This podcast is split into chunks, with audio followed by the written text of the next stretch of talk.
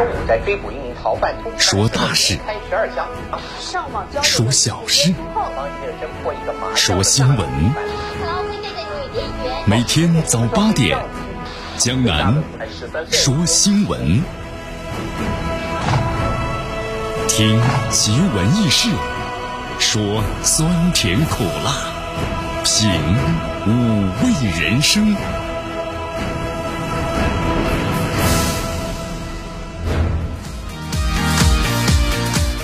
这里是江南为大家所带来的《江南说新闻》，继续锁定 FM 九十六点七绵阳广播电视台新闻广播。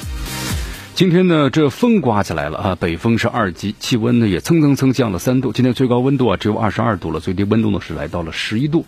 也就是说，本周的后半段这几天的话呢，温度有所下降。这是呢，北方的冷空气急剧南下的，所以说希望大家特别注意啊，二八月乱穿衣。这段时间的温度上升的确实非常的快，让我们感受到了春天的温暖，特别是初夏的感觉似乎都来了。但这两天温度下降，希望大家注意增减衣服，别着凉感冒了。今天的天气是阴，湿度比较大，百分之八十五。我们来关注一下今天江南说新闻的主要节目内容。首先呢，我们一起进入的是资讯早早报，资讯早早报，早听早知道。昨天呢，中美外交发言人的推特再交火。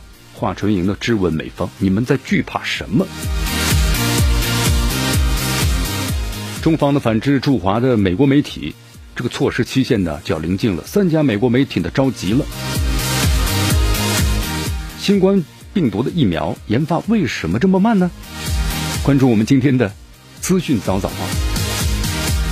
好，今天今日话题，那么江南和咱们收机前的听众朋友们。将一起聊一聊的是新冠疫情中的美国，保生命还是保经济？大话体育啊，关注一下这个东京奥运会啊。东京奥运会最新的消息就是，东京奥运会延期至二零二一年举行。呃，奥运会推迟啊，中国呢可能会成为最大的受害者。同时，大运会、全运会啊都凉了，是吧？因为呢疫情都推迟了。好，同时咱们中国女排的老将恐怕要受到奥运会的影响啊，因为在明年的话，有不少咱们的这个老将要退役了啊，新人培养迫在眉睫。好，以上就是今天江南说新闻的主要节目内容。那么接下来呢，我们就一起进入资讯早早报，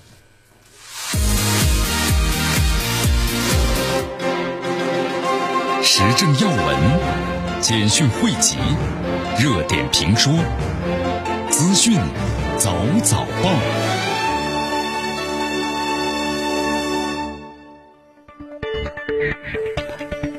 资讯早早报，早听早知道。来此时间呢，欢迎大家继续锁定和关注江南为大家所带来的绵阳广播电视台 FM 九十六点七新闻广播。我们首先来关注一下啊，在昨天呢有这么一条消息，什么消息啊？中美外交发言人再次在推特上交火了。啊，交交什么火呢？是这样的，就在昨天呢，这个美国国务院的发言人呢摩根奥塔格斯啊发了一条这个推特。他宣称啊，中国难堪的把美国记者呢驱逐了，是阻碍了关于疫情可信的信息是从武汉的流出。那么对于他所发表的这番言论，咱们中国外交部的发言人的华春莹连发三条推特呢回击，他质问美方，指责中国阻碍信息传播，但却驱逐中国的记者，那你是在惧怕什么？企图是遮掩什么？他们真的以为他们可以让中国闭嘴而不承担任何后果吗？你看，我们中国的文化呀，要求我们要讲事实，对不对？把事实讲道理，不像这美国，他是信口开河呀。华春莹在昨天凌晨的时候呢，推文首先摆出了事实，就是从二零一八年开始，美国已经是拒发了二十九名中国记者的签证。三月二号，美国国务院宣布，在三月十三号之前呢，变相驱逐六十名中国记者。你看看，那作为反制措措施，咱们中国呢，在三月十八号宣布吊销一些。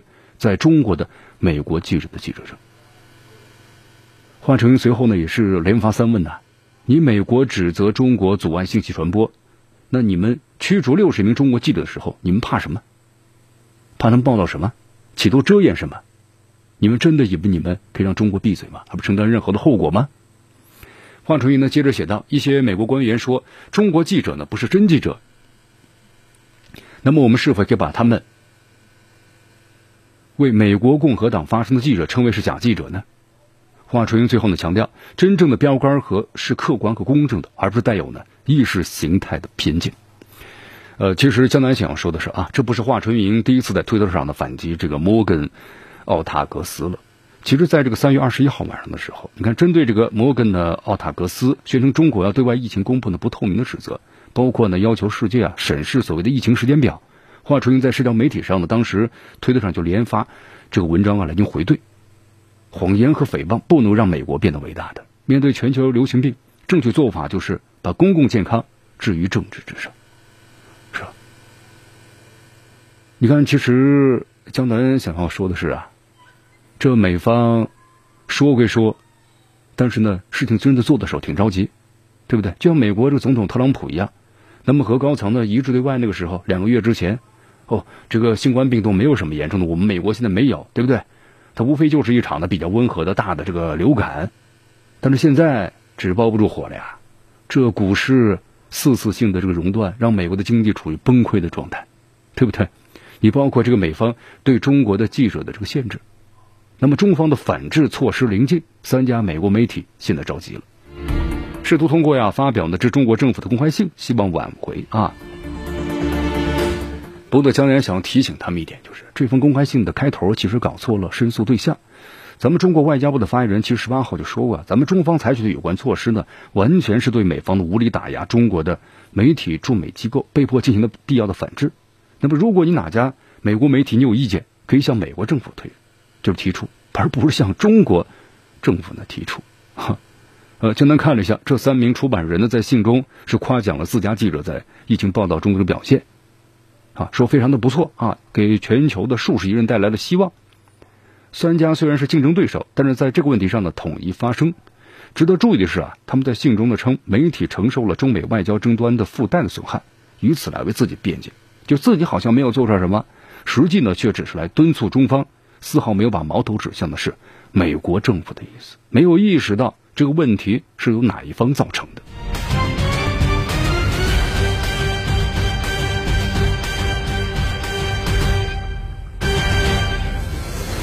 好，你看关于这个美方的三家这个媒体啊，那么所发表的公开信啊，在咱们二十四号的时候呢，就外交部例行记者会上，路透社记者呢也提出了问题，说我们看到了《纽约时报》、《华盛顿邮报》还有《华尔街日报》。就是发表了致中国政府的公开信，呼吁呢中国政府改变驱逐三家媒体呢驻中国记者的决定。就想问一下，就是您读过这封公开信吗？那么中方是不是考重新考虑这个决定？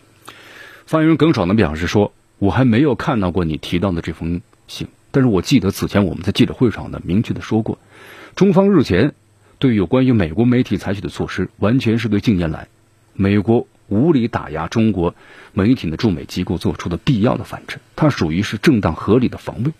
那么造成当前局面的起因和责任都不在中方。如果哪家美国媒体，包括你提到三家这媒体有什么意见，他们不是向中国来申诉，而是该向美国政府去申诉，因为你这个责任就在美国政府啊。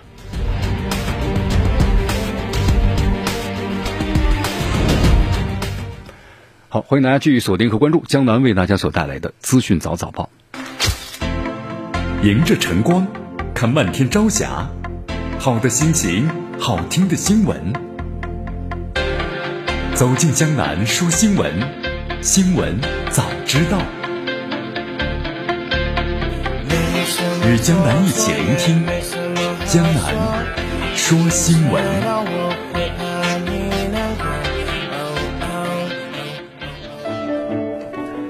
继续回到江南为大家所带来的资讯早早报，资讯早早报早听早知道。来，咱们继续关注下面的消息啊。现在新冠肺炎疫情啊，在全球呢持续扩散，对吧？你看这美国确诊病例已经超过六万了啊，死亡人数呢是达到快近一千了，几百人。呃，同时在这美国新纽约州人数最多，三万八千多例啊。你看人们对这个有效疫苗啊都在翘首以盼呢。不过我们说了，这疫苗的研究呢，它是一项耗时很久、高风险、高投入的工作。就至少要一年多的时间，就不管需求多么迫切，出于安全考虑啊，这个新冠病毒的疫苗研发呢是不得不慢呐。你不能够跨越它设计和生产的流程。它就像就简单，比如说咱们造造一辆车，造一辆车的话要经过多少个这个部件的工序，比如一万个，然后呢一辆车才生产出来。但现在我要求呢快一些，我又简化了，五千个工序，那这样造出来的车肯定是有很多的质量问题。所以说，咱们呢虽然心情呢非常的迫切啊，但是新冠病毒的研发呀还是不得不慢啊。好，在昨天的话呢，我们来看一下，人力资源社会保障的副部长呢尤军强调，国务院办公厅啊关于是应对的新冠肺炎疫情啊强化稳就业措施的实施意见，还有近期相关的文件都在反复的强调，就是要坚决的纠正了疫区严重地区劳动者的就业歧视，明确提出了三个呢不得啊，就是服务机构和用人单位不得发布拒绝招录呢疫情严重的地区的劳动者的招聘信息。就是你不能够拒绝，比如湖北，不得以呢来自于疫情严重地区为理由而拒绝别人。同时，对疫情导致暂不能够返岗提供正常劳动，但是呢不能够解除劳动合同或者退回呢劳务派遣的用工。因为我们都知道啊，这次疫情防控的湖北是重中之重，但是湖北人民我们说了，十大抵顾大局，做出了重大的贡献，付出了巨大的牺牲，咱们在就业方面承受着巨大的压力。所以说，从这个党中央、国务院呢都特别牵挂，是吧？呃，那么在这个，特别是现在，咱们在返岗就业的方面，享受到呢点对点和一站式的这么一个服务，顺利的返岗复工。但这种情况呢肯定会有的，就是短期之内，就像刚才江南所谈到的一样，他可能会以各种理由去拒绝，比如说一听啊，看你是湖北人，那么肯定说不好意思，对吧？说的婉转点就是，哎，我们这边已经招招招够了，招满了。咱们可能直接就是哎呦，我们不要湖北人。所以说的话呢，这种情况呢，可在短期之内肯定会存在的。虽然咱们有中央有相关的政策，但是我们觉得啊，随着疫情呢持续向好的方向发展，复工复产的全面推进，然后就是全国各地的大力支持，真情相助，所以我们相信呢，在以后的话，咱们湖北籍的务工人员呢，那么都会呢健康的返岗、安全的返岗和暖心的返岗。好，继续锁定和关注江南为大家所带来的 FM 九十六点七绵阳广播电视台新闻广播，继续关注我们的节目。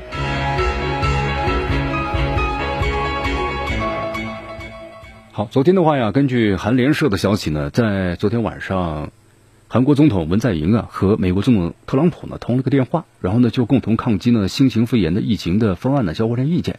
那么特朗普后来提出要求，就是希望你韩方啊能给我们提供一些抗疫的整个的一些医疗设备啊。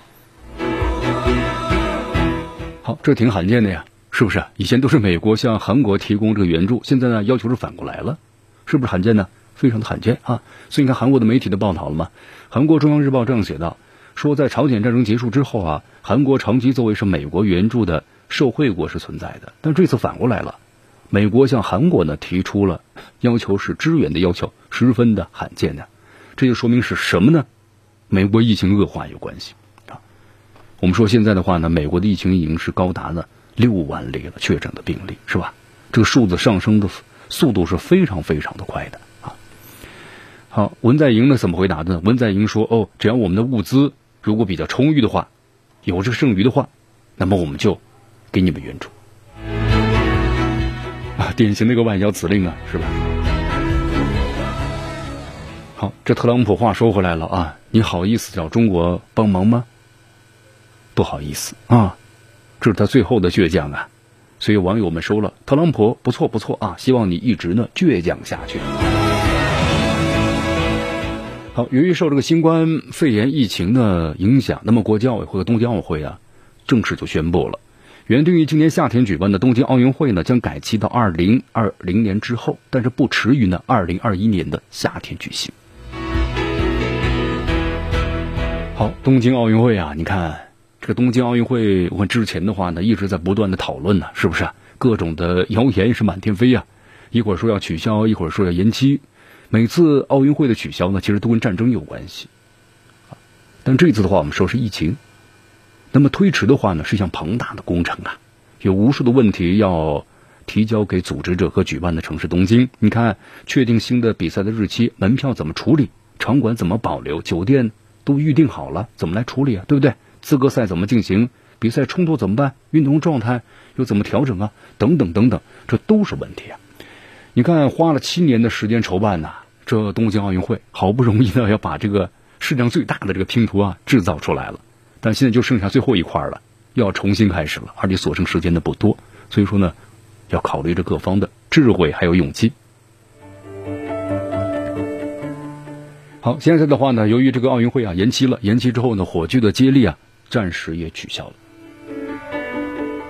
那么比赛的日期如何来确定呢？简单看了一下啊，这国际奥委会的主席呢巴赫表示，他目前呢还没有同日本首相安倍晋三具体讨论一下关于比赛的时间。他说呢，这将由协调委员会和东京的奥组委负责。那么奥运会的话呢，是这个星球最复杂的一项活动。他说，我和安倍首相的一次谈话不可能把所有的事都安排好。所以我们要慢慢的下来呢，进行这个协调。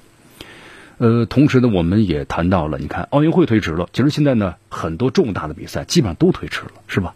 足球这个欧锦赛、美洲杯都推迟到明年去了啊。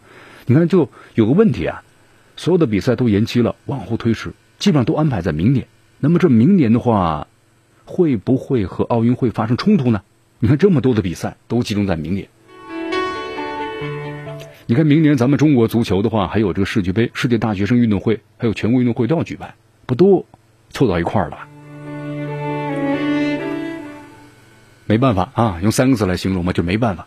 东京奥组委的主席啊，你看森喜朗坦言呢，在四周的时间之内需要协调的三十三项奥运会和二十二项的残奥会的赛事，光是考虑需要很长的时间，讨论很久，没有办法呀，就说这不是没有办法的办法。那么取消对于日本来说接受不了的。所以说，经过这个争取之后呢，最好的结果就是延期啊。但是延期的话，你看各种赛事都延期到明年了，那就是扎堆儿的，这个要时间上打架呀。所以说要协调的话，真是真的要花费巨大的这个精力。好，这个时间上咱们说了是一个问题啊，就是不冲突这比赛，还有一个问题就是巨额损失。根据日本媒体多家推测呀，像这个东京奥运会呢，如果推迟举行的话，直接经济损失就达到六十多个亿啊，是美元。那么最直接的损失就是很多项工程的违约了，呃，举一些例子吧，比如说位于东京的晴海的奥运会村，本来是计划修好之后呢，改建为公寓就出售，四千一百多套，很多房子都已经卖出去了。但是呢，你看你现在要把这个奥运会推迟了，很多购房者肯定要求啊赔偿损失啊，对不对？那么还有一些关于这个租的这个场地，你看租的场地的话本来是今年，但是你要像租到明年了，又怎么办啊？这里面都有一个关于赔偿的问题。同时还有东京奥运会的门票销售非常火爆，卖出四百五十万张左右了。那么延期之后，这一票有没有有效了？有效期怎么延长？怎么再用？等等等等，那都要有问题。而且还聘用了呢不少的短期的合同的员工。那么推迟之后，是不是要重新签署的？那都是钱的，是吧？而且疫情之下，我们说了，运动员呢，你没办法通过比赛获得奥运会的门票。你看目前的话，东京奥运会呢，百分之五十七的运动员获得入场券，剩下有百分之四十三，那还要进行这个比赛啊。但比赛呢打不了了，因为咱们中国女足对吧？奥运会预选赛也没办法打了。所以说呢，呃，这个资格赛怎么推进？那又要开始重新进行个修订。好，但是不管怎么样吧，这些问题我们说了，都能够解决好的啊。那么在这场史无前例的危机当中，就像这个。奥委会的主席巴赫所谈到的一样，让我们团结起来，共同的携手面对，渡过难关。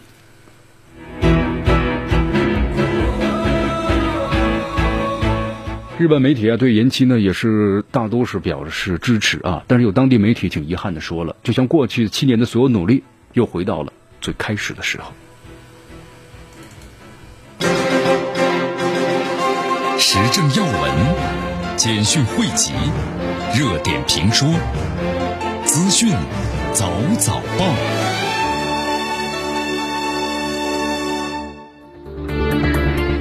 资讯早早报，早听早知道。来下时间呢，欢迎大家继续锁定和关注江南为大家所带来的绵阳广播电视台 FM 九十六点七新闻广播。我们继续关注下面的消息啊。呃，二十四号的时候，印度总理呢下达了全国范围的这个封锁令，要求印度呢是十三亿人口在未来二十一天不得外出。来遏制新冠病毒的传播，但是我们说了啊，这个封锁的利和弊啊，你不能够一概而论，对不对？因为对于印度来说的话呢，医疗条件确实很差，一万人呢大约只有七到八个这么医疗工作人员，而且呢穷人比较多，他的贫富悬殊是非常大的，所以说印度能够挺过这次疫情吗？你看，我们来看一下啊，在二十四号晚上的八点钟的时候啊，印度总理的莫迪发表了全国讲话，就是呢宣布从二十五号零点开始，印度呢近二十一天的彻底封锁，就你没有紧急事务不要外出，然后就学校、工厂和办公场所以及呢购物、餐饮、娱乐场所都全部关停了。那么公共交通从公交、地铁、航巴、大巴、出租汽车暂停营运，那么仅仅保留部分的运力啊，供执行医务呢等紧急事务的人员使用。你看这印度的话，之前我们说了，这个被感染的病例呢很少。那么当时呢，还被有人戏称是用细菌，对吧？印度的公共卫生做的不是特别好吗？恒河水污染也很严重，是用细菌呢战胜了病毒。但是现在呢，突然一下子，怎么又急转直下了呢？这形势。好，虽然呢，你看印度的新冠病毒感染这个病例数一直相对来说比较低啊，一共到现在为止的话呢，就这么几百例，死亡呢也是很少，几十例。但是我们说了，印度的医疗的这个条件呢不容乐观呐。在这个印度，我们说一下，你看这次在新冠肺炎的抗击当中吧，就咱们的这个医疗部门就发现，这呼吸机呢能有效的缓解或者治疗新冠病毒这种疾病。但是在印度的话呢，一共才有四万台，那么每八万四千人仅有一张的隔离床，八万多人才有一张床，而且呢，一万多人当中。仅有的一位医护人员，私人的医疗呢昂贵，普通人你是负担不起的。那么现在呢，印度的疫情检测定的比较低，是因为它现在检测的数据啊和缺乏检测有关系，就它没有检测，到现在为止的话，只检测了一点七万次，是全球检测量的最低的。那么如果要是全面检测的话，可能这个数字又要呈几何数的增长了。印度全国大约是有一百八十多万人正在等待检测的。你看这些人的话呢，都有在外国旅游时和确诊病例啊密切接触，而且出现了新冠肺炎的早期的症状。所以说，以现在印度呢非常脆弱医疗系统去面对新冠病毒的话，非常的不现实啊！你看印度的这个布鲁金斯学会呢卫生政策专家呀，沙比拉卡维他就说了，他说我们想找出所有的感染者，但是现实告诉我们这是不允许的。所以说，在印度的话呢，你看他这个。医疗系统很脆弱，那么如果要是大批人同时感染新冠肺炎的话，肯定会导致印度整个医疗系统完全崩溃了。也就是说，在印度一旦得病的话，极少的人得到救治，那么大部分的人呢，靠免疫了，要么挺过来，要么就是病情恶化。好，那么在印度的话呢，其实你看啊，我们说了，莫迪虽然提出了封锁的政策的话呢，是为了印度的整个的国家的所好。但是呢，也有人有反对的意见啊！你看，新德里观察加研究基金会的这印度政治专家呢，马诺乔西他认为，他如果我们仿效意大利的做法，那么印度呢将会迎来一场这个灾难。尤其对那些经济落后的邦来说，他们几乎没有能力应对封城，那么封城的危害比疫情更加严重。这句话的意思就是，在印度呀，有三亿人口生活在贫困线下，一亿人呢超过六十岁，那么你这个隔离和封锁，就让他们的生计没了。几乎是断送了，让他们怎么生活？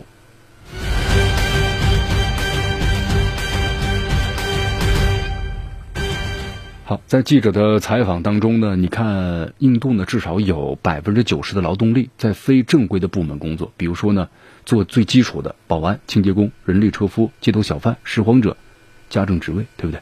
他们大多数都没有什么退休金啊，或者是什么病假呀、带薪休假呀等等的各类保险。也没有账户，就靠结现金过日子。那么，如果封城二十一天的话，他们就没有这个收入了。那么，不仅如此呀，还有他们的流动性非常强，也就是一个人呢，可能上个月在这个地方工作，下个月呢，已经携家带口来到另一个地方工作了。人口的流动啊，也会促进的病毒的传播。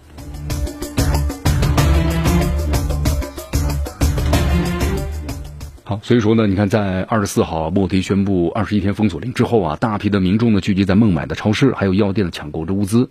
那么在二十五号呢，二十一天就是封锁禁令的第一天，在这个西孟加拉邦啊，依然有大量的民众无视规定走上街头聚集啊，其中佩戴口罩者呢很少很少，甚至有人还随地的这个吐痰。因为在这个印度呀，它的人口当中啊，没有文化的程度，就文盲的比例呢是非常高的。甚至有些社会精英啊，也没有经受过正式的教育，所以大家对新冠病毒呢有个模糊的认识。那么直到现在，他们都在很轻视这一场疫情。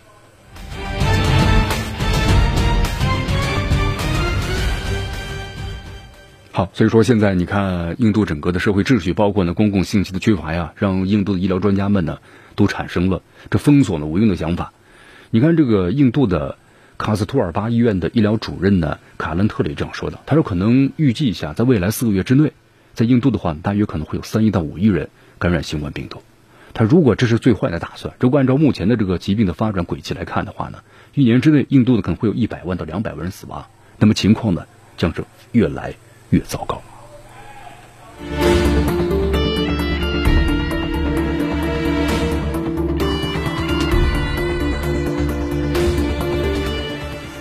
好，其实江南在节目当中所谈的就是人类真的是个命运共同体啊！你看，我们说这个国家，它是有贫穷和富裕的，就像这个人也是一样的。那么你要去单单打独斗去面对这样的疫情的话，是肯定不行的啊！人类命运共同体在这个时候呢，就完全体现出来了。那么，作为咱们中国这个大一个世界大国的话，那么是有担当和责任的啊。中国呢，在疫情得到控制之后，物资充裕的情况之下呢，不断的援助着其他的国家，对吧？这是我们的应尽的责任和义务。好，那么现在呢，对于各个国家来说呀，一定要做好呢这个防护的工作。那么从上到下，我们要不断的重视这一点呢，非常的重要。你看，昨天的话，英国首相的鲍里斯·约翰逊就发表电视讲话，宣布了应对疫情的政策啊。我们说之前的话，英国呢从上到下也是呢非常的淡化，啊，就跟这美国的感觉有点差不多了，啊。但是现在的话，你看，随着美国的疫情的加重，特别是这个检测的人数增多以后，就发现这个确诊人数呈几何数字不断的上升啊。所以在英国这方面，现在也开始不断的重视了。呃，英国首相鲍里斯·约翰逊呢发表电视讲话，成为英国历史上的收视率最高的节目。啊，超过两千七百万英国人通过电视直播收看了约翰逊的讲话。那他讲了什么呢？好，江南也看了一下，这个约翰逊呢，在电视讲话中，他宣布英国民众呢实施新的限制措施，来遏制新冠病毒的传播。其中包括要封锁呢，英国是全境三周的时间，就禁止人们要出门，除非呢购买必需品或者医疗的需要，或者是绝对必要的时才去工作。那么如果有人不遵守规定，警察是有权对其的。仅有强制措施，那么这将是二战以来呀英国实施的最严格的禁令。好，这次电视讲话呢，其实不是完全的这个直播，是提前录制好的。那么对这个节目的话呢，都进行了转播啊，转播的收视率相当的高，说明现在英国的民众也非常的重视这个新冠肺炎病毒了。对呀，你不重视不行啊，这个不是说你精神强大、意志力强大，你就能把它抗过去的啊。你可能要付出巨大的、惨重的代价呀！这病毒可是不分国家、不分种族、不分肤色、不分贫穷与富贵，对不对？那可是一视同仁呢。好，你看这次的话呢，收视率这么高，说明英国的疫情发生以来呀，那么不受关注的电视新闻直播节目，它现在都大幅的飙升了，就说明老百姓的话现在呢也开始重视了，是不是？那么也通过这个传统的媒体获得了疫情的相关的这个消息啊。我们说，由这个西方的文化和他们的那种观念，刚开始的时候呢，你看咱们中国在进行这个呃封闭式管理，还有封城相关的措施，包括戴这个口罩，宅在家里，那么这西方的有时候还在笑话中国啊。当然，这是呢很好的一些经验。我们中国呢，你看及时有效的为世界争取了一个月时间，同时呢也控制住了咱们的新冠病毒疫情的这个高峰期，那么也为世界呢。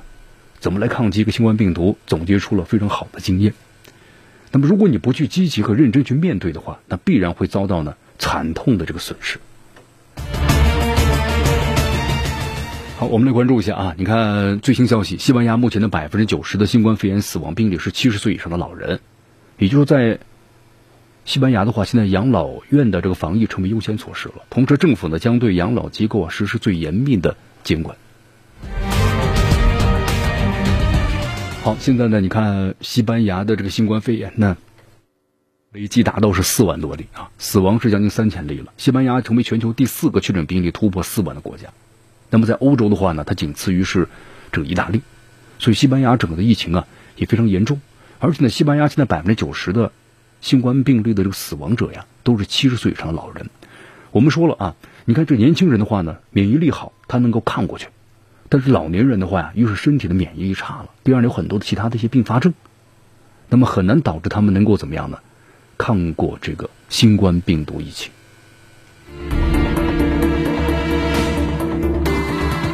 好我们再来到意大利根据路透社的消息呢意大利官员表示意大利呢感染新冠病毒的实际人数啊其实比目前所统计的人数呢要高出十倍左右比如在意大利的话可能有七十万人被感染了呃，根据意大利目前呢所这个公布的最新数字，确诊病例呢大约是在七万左右了。现在是啊，这个数字呢确实是非常的高。呃，所以说意大利的你看，紧急民防部门呢也发表了最新的这个讲话，就说。目前，意大利因为呢感染新冠病毒造成的死亡人数比任何国家都多。那么不到一个月时间里，有六千多例因为疫情死亡。呃，但是我们说了，现在啊，你看实际感染者呢，可能比目前呢所公布的数字啊要高出这个十倍左右。所以说这个数字啊，我们说令人非常的失望。为什么呢？话说回来了，意大利全国封锁两周了呀，学校、酒吧、餐馆关门了，对吧？民众也被禁止呢离家了，而意大利叫停了所有的。不被认为呢，就是对国家供应链有关重要的生意活动。但是为什么？包括呢，这个罚款也提高了呀，对吧？以前最高才两百欧元嘛，后来提高到三千欧元了。但是为什么在这个意大利，就大家有这样的措施，但是没有去严格的执行？你包括咱们中国呢，驻这个意大利的这个专家们也特别谈到了，就是说有严格的措施，但是呢，没有去严格的执行，而导致了这样的一种情况。所以说啊，你看现在意大利的总理的孔特，那么也再次在发表讲话时呢谈到了，一是要提高这个罚款度，那么希望大家呢一定要遵守这规则，不仅要学会保护自己和亲人，也要使整个的国家呀摆脱呢紧急的状态。好，继续锁定和关注江南为大家所带来的资讯早早报，迎着晨光，看漫天朝霞，好的心情。好听的新闻，走进江南说新闻，新闻早知道，与江南一起聆听江南说新闻。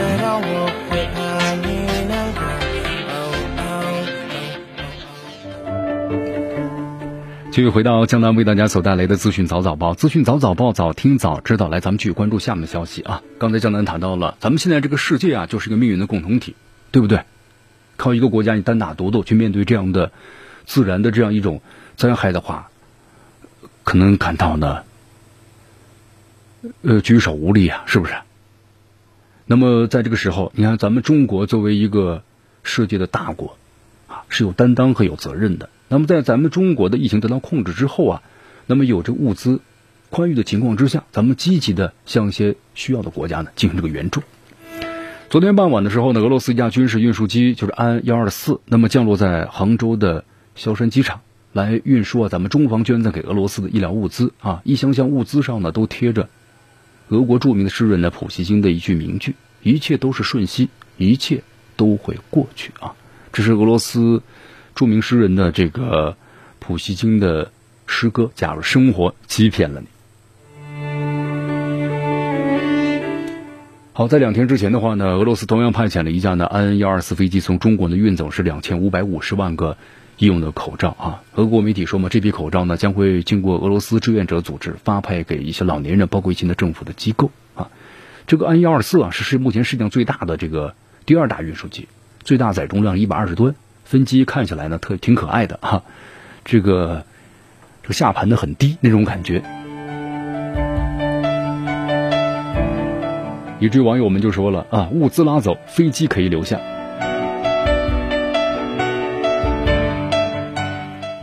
好，新冠肺炎呢，我们说了，目前在欧洲啊，你看猛烈的扩散，是不是啊？意大利、西班牙、法国还有德国，这个累计的人数啊，已经是超越或者即将超越呢亚洲国家韩国还有伊朗了。那么同时呢，就是被这个法国、德国、意大利啊夹在中间的国家，瑞士的疫情啊同样也非常的严峻啊。咱们说下这个瑞士，瑞士联邦公共卫生办公室昨天公布这个数据嘛，他们确诊病例已经达到这个九千多，已经快上万了，是吧？韩国那才也才九千多万，英国的话呢，确诊已经是九千，那么累计病例全国全球第九了。